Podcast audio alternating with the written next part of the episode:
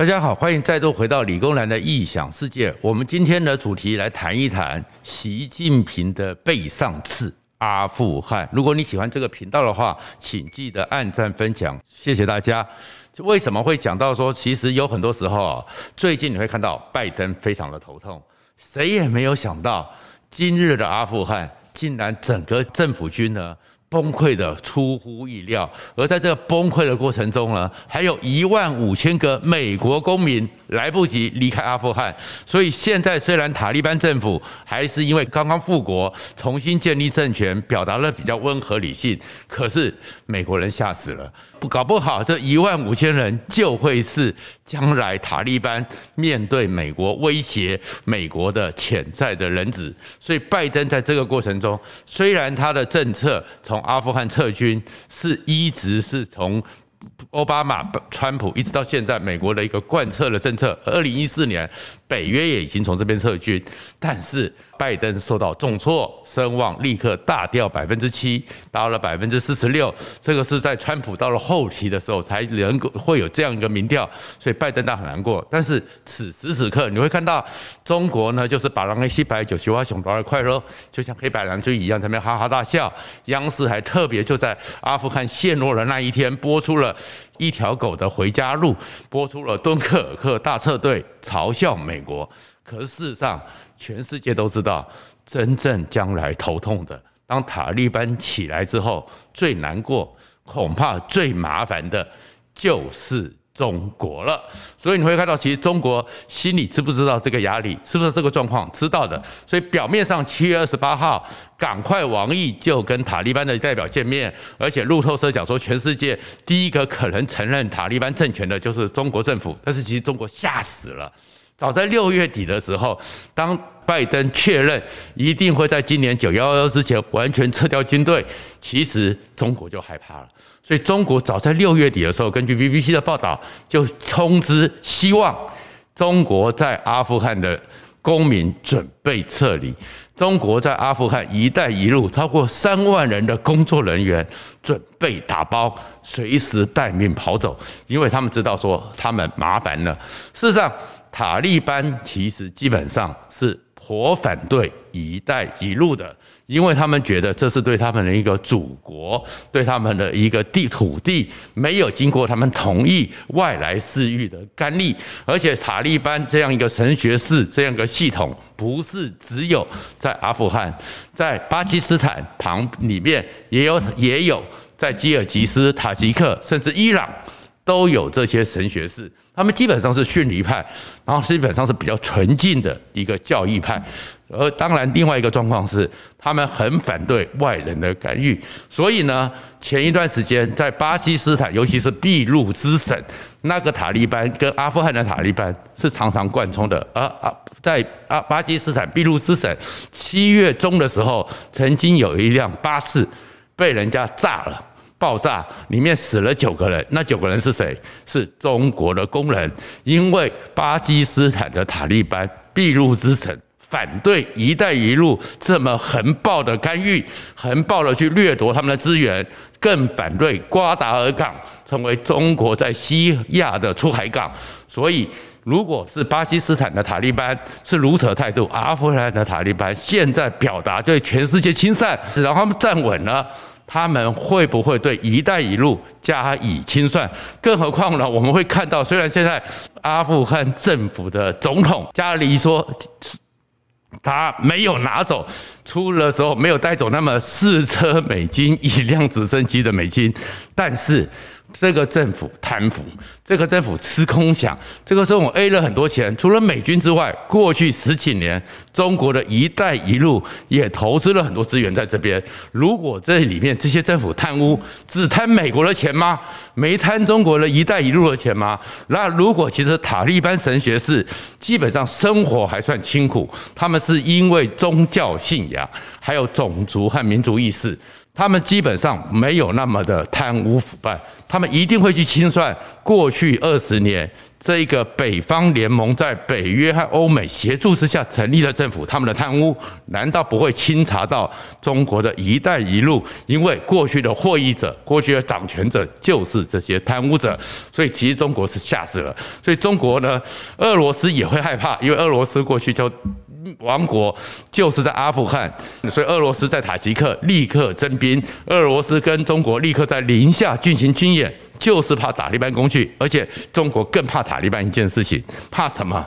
整个阿富汗跟新疆大概有七十公里的边界是互通的，而在这个边界，在过去就是新疆的维吾尔。所以塔利班他们其实非常关切我们在新疆的穆斯林兄弟过得好吗？现在他们没讲话，但是以中国在新疆那样的一个做法，有一天塔利班绝对会想说：我们新疆的穆斯林兄弟，我们是不是需要帮你解决一些问题？可是更重要的是说。中国最害怕的一件事情，那叫做跟阿富汗的牵连之仇。其实阿富汗现在大家看到的是说是世界的穷极，非常的贫穷，遍地荒芜，好像种也没什么东西，农业也没有，工业也没有，畜牧业也垮掉，只有在北边新月湾地带种了鸦片。其实整个阿富汗好像非常贫瘠，可是事实上那不是历史上真实的阿富汗。阿富汗其实早在两千五百年前就非常的繁荣。它在两千多年以前，当亚历山大大帝马其顿王国兴起之后，因为被亚历山大大帝所征服，所以开始接受了希腊化的文明。然后后面的过程中，因为它的位置。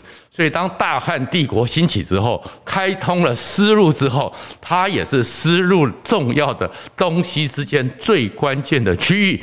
所以后面加上大食，加上伊斯兰，加上波斯，所以其实阿富汗非常的富庶，富庶到什么程度？它其实古代的时候，它不是像现在的世界穷极。以前的阿富汗叫做旭日之邦，它的当时最古老建立的。第一个政权叫做巴特克利亚，后面一路过来，也是我们如果后面大家有记得有看一些历史的话，有一个名词叫做花剌子模，就是。阿富汗当时花剌子模是在阿富汗，然后伊朗，还有到巴格达那边，但是它的主要的核心就是当时非常繁荣、水利发达、商业发达、贸易交通非常完备的阿富汗。但是阿富汗为什么变垮了呢？就是中国干的，就是中国这个古文明干的。因为当时的时候，花剌子模叫做帝国。但是这个帝国忽略掉了，在它的东北边有一个部族开始兴起，而这个部族呢，有一天派了几个使者过来说，要求他们做一些东西，而这个当时花剌子模帝国的帝王摩诃末觉得这是什么莫名其妙的人，然后故意羞辱他们，把他们的胡子给剃掉。这些人剃掉之后，回到了漠北成吉思汗大陆，讲了六个字。你要战，变作战，花剌子模就开始变成是成吉思汗的殊死战，最后摩诃末被逼到逃在海上的孤岛死亡，但是他的儿子，这就是阿富汗他们这么彪悍的一个基因传统，他的儿子扎兰丁继续抵抗，抵抗到他非常的彪悍，完全你在不可能的情况之下继续反击，继续抵抗，继续坚毅，所以。连成吉思汗最后都讲了一句话：“生子当如扎兰丁。”你就知道成吉思汗对阿富汗人的彪悍多么的恐惧。事实上，成吉思汗没有彻底的在当时过世，解决了主要的城市之后，并没有彻底的把阿富汗彻底的征服，后面还交给他的儿子拖累，甚至到最后第三代。序列物才彻底的把阿富汗给摧毁。可是征服阿富汗那个过程中，因为他们太强悍、太坚韧了，大元帝国最后的方法是断掉他们所有的公路、所有的交通建设，全面摧毁；断掉他们所有的水利建设，甚至于扭转他们的水利建设，倒灌，才打得非常血腥。在那个时候，根据元朝秘史。整个屠城不断的持续的数十年之间，阿富汗最后死掉了是一百六十万。在那个年代，一个民族一个国家一百六十万，几乎是一个种族灭绝战争了。所以事实上，阿富汗今天变到这么惨，变到是世界的穷极，千年无法复苏。最早被摧毁，就是因为中原文化。大元帝国，那当然王毅啊，中国就会甩锅了。中国这个时候就不会讲说蒙古自古以来都是他们不可分割的一部分，他们可能会甩锅，那是成吉思汗，那是蒙古人。可是真正当时在执行这些命令，蒙古人在打仗的时候，面对这么凶狠、这么坚毅的部队，这么坚毅的抵抗，这么伟大的抵抗。是靠了很多新的战略，包含全世界第一次的所谓伞兵，也是在阿富汗。这个是郭宝玉所想到方法，就是把帐篷捆着，或者是在比较低空的地方拿着帐篷，像我们现在的飞行伞一样跳下去，空降攻城，最好的工程器械。整个钻地道，很多新式战法都是在当个时候，而这些新式战法并不是成吉思汗这些在大漠突然兴起的游牧民族所理解的。两个汉人帮了他们最大忙，一个叫做郭宝玉，接着是他的孙子叫郭侃，而郭宝玉和郭侃是。郭子仪的后代，所以阿富汗的被摧毁虽然是成吉思汗拖雷序列物，可是执行者就是中国古代的郭宝玉和郭凯，所以阿富汗他们对于中国的恨。那才叫做千年之久。那当然，现在阿富汗出了这个状况，中国更害怕是什么？阿富汗呢，恐怕经过这一次迅速的重新复国之后，迅速的反攻之后，它也不是一个小米加步枪，只是 AK 四十七的一个部队了。美国的《纽约邮报》才在报道。一个阿富汗部队的指挥官，在因为整个政府军太扯了，太扯之后，竟然留下了他马上他虏获到三十支美国最好的狙击枪，九百支美国的突击步枪，三十辆悍马车，十五个装甲运兵车，以及一车的迫击炮、手榴弹、卫星电话，这才是一个指挥官。那现在美国过去在那么阿富汗。二十年时间投入的二点三兆美元，到底有多少设备、多少军备？阿富汗塔利班整顿下来之后，接收这些美国最好的武器，它会变成什么样强悍的一个力量？那才是中国和俄罗斯、习近平和普丁最头痛的事情。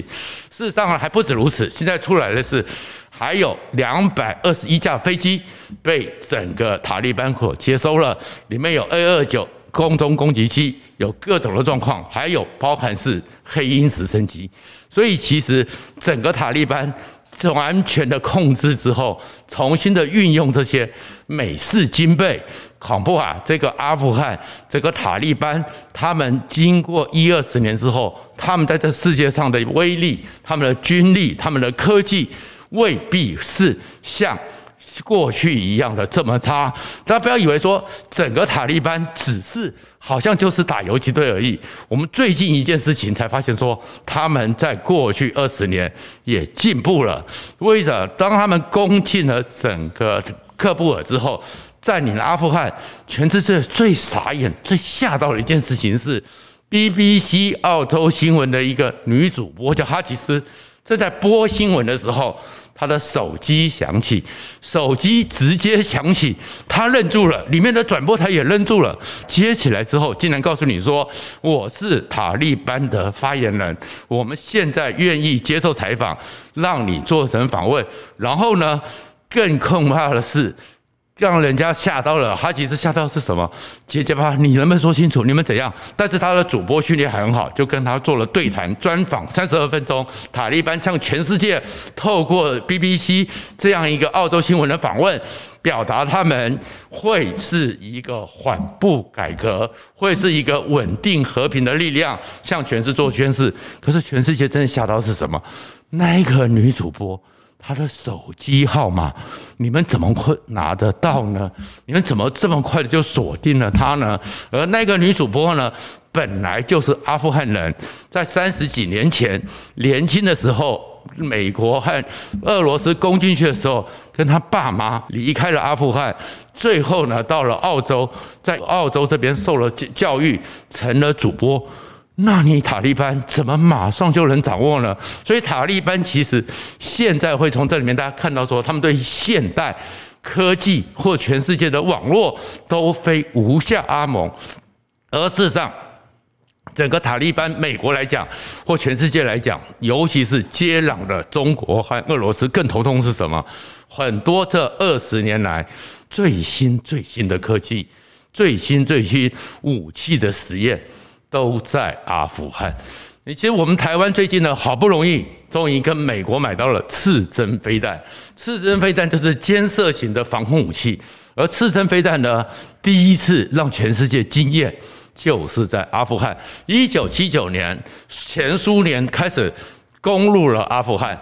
攻入阿富汗之后呢，飞机轰炸阿富汗要反抗，所以那时候美国就扶持了沙乌地阿拉伯一个王族，然后进去带着伊斯兰弟兄们进去协助阿富汗抵抗，那个人就叫宾拉登。而在面对苏联优势武力之下，优势的空优之下，美国偷偷摸摸的。转进了送进去三百多支，当时全世界才刚刚研发出来，还没检验过的刺针飞弹，结果没想到美国这三百多枚的刺针飞弹送进阿富汗之后，向全世界证明了一个单兵可以在一个完全掩护之下，你根本不知道他在哪里。打下最好的战机，苏联一百零六架的战机就被美国这个刺针飞弹打垮了。所以美国在这里试验了最好的个人型防空武器——刺针飞弹，就在阿富汗。那现在这些刺针飞弹会不会成为塔利班将来的利器？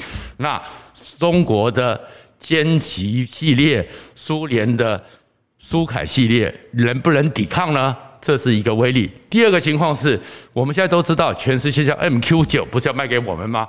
嗯，然后什么死神无人机、掠夺者无人机。这些无人机最早的时候就是在天上飞一飞，摄影一下侦查，怎么会变成杀人利器呢？也是在阿富汗这边所研发出来的。美国后来打进阿富汗，目的就是因为宾拉登跟塔利班神学士的渊源，所以美国就进攻阿富汗，目的要活捉宾拉登。但是在二零零二年、零三年之际，有一次在阿富汗的山头，美国的侦察机、无人机就看到了宾拉登，但是这个时候立刻往后通报，通报之后，美国立刻派军队过去，宾拉登早跑了，所以美国才开始思考一件事情：看到之后再通报来不及，所以是不是能够将这些无人机进行升级、进行重新的研发，再有地狱火飞弹？再有机炮，再有机枪，能够直接的操作，这个就是后来无人机变成杀人利器这个一个起源。所以美国也是在阿富汗这个战场上学习到重新去整理无人机，学习到让无人机变成斩首利器，而这样一个无人机，这样一个斩首利器。就是在阿富汗，那美国现在在阿富汗这边有多少斩首利器，有多少无人机留在这里？这又是另一个威胁。还不止如此，阿富汗呢，很多山洞，很多隧道，所以呢，美国一直没办法好好的去处理所谓的那个。阿富汗里面这些塔利班游击队，二十年就是在山区里面阿处理，所以美国还发明了。后来我们在那个打 IS 的时候，或者是我们台湾后来有叫轻云游戏弹，也是因为阿富汗的状况而所以延伸出来的。因为最后美国就是你躲在隧道里面，我进去之后会被你狙击。电影拍得很好看，《十二勇士》。哎，真正的战争上不是这回事了。美军在阿富汗这边死伤超过一万人。其实，在这个隧道作战，所以美国呢就去研究了一种。两次爆炸的炸弹，第一发炸弹过去之后，散出像铝热剂，整个高温燃烧，把氧气全部从里面吸空，然后让你给憋死。像这样一个油气弹，这样一个非常残忍但是又有效的武器，也是在阿富汗。还有白磷弹，也是在阿富汗。甚至于在这样一个非常偏僻的地方，整个交通断绝，都是山谷，都是隧道，飞机也不好起降的地方，怎么办？军品出事，怎么快速的能够补充？怎么快速的建立营房？3D 列印军事零件也是在阿富汗三 D 立业印一个个人的帐篷或个人的指挥所，这些设备、这些仪器也都在阿富汗。现在整个阿富汗政府军完全不经。因为没有能力，没有抵抗，就全部给了塔利班。将来这些最新最好的高科技会在谁的手上？当然会是将来的塔利班。而在塔利班呢，能够立刻的运用现在的工具，他们里面其实有很多的人。虽然整个阿富汗百分之二十以上的人是文盲，但是。阿富汗一些精英，还有整个伊斯兰的精英，很快的，美国这些留存的武器，恐怕都是塔利班成为一个新的区域军事不可轻忽的强权。而这个强权对谁的威胁最大？还是习近平，还是普丁？当然，另外一个是整个阿富汗还有一个最大的状况是什么？他们有全世界太多的资源了。其实阿富汗过去从成吉思汗被摧毁之后，确实过了很穷很苦。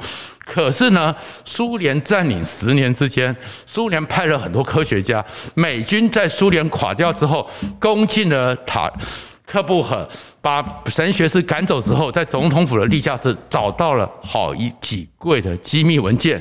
那是俄罗斯的探勘，探勘里面才发现阿富汗还真是宝。阿富汗呢，这里面呢有全世界最多的锂矿，也就是我们现在要进入电动车或者电池产业各种产业里面电力产业里的锂，我们的行动电源的锂有九千亿美元。阿富汗因为过去千年来被成吉思汗和郭宝玉、郭侃摧毁之后，完全的没有开发。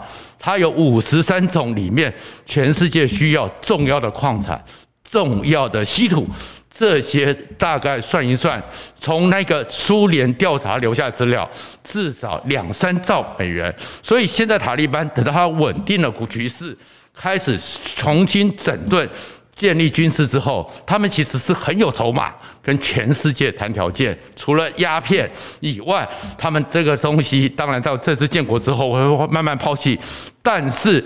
具有全世界最多的锂矿，具有全世界五十三种稀有的稀土和重要金属，它还是有办法得到全世界的经济资源，所以它最后还是会有机会经济复苏。一个可能经济复苏，对中国有千年世仇，又得到美国很多最顶尖武器的塔利班，我相信中南海的习近平将来睡觉一定非常不安稳。谢谢大家。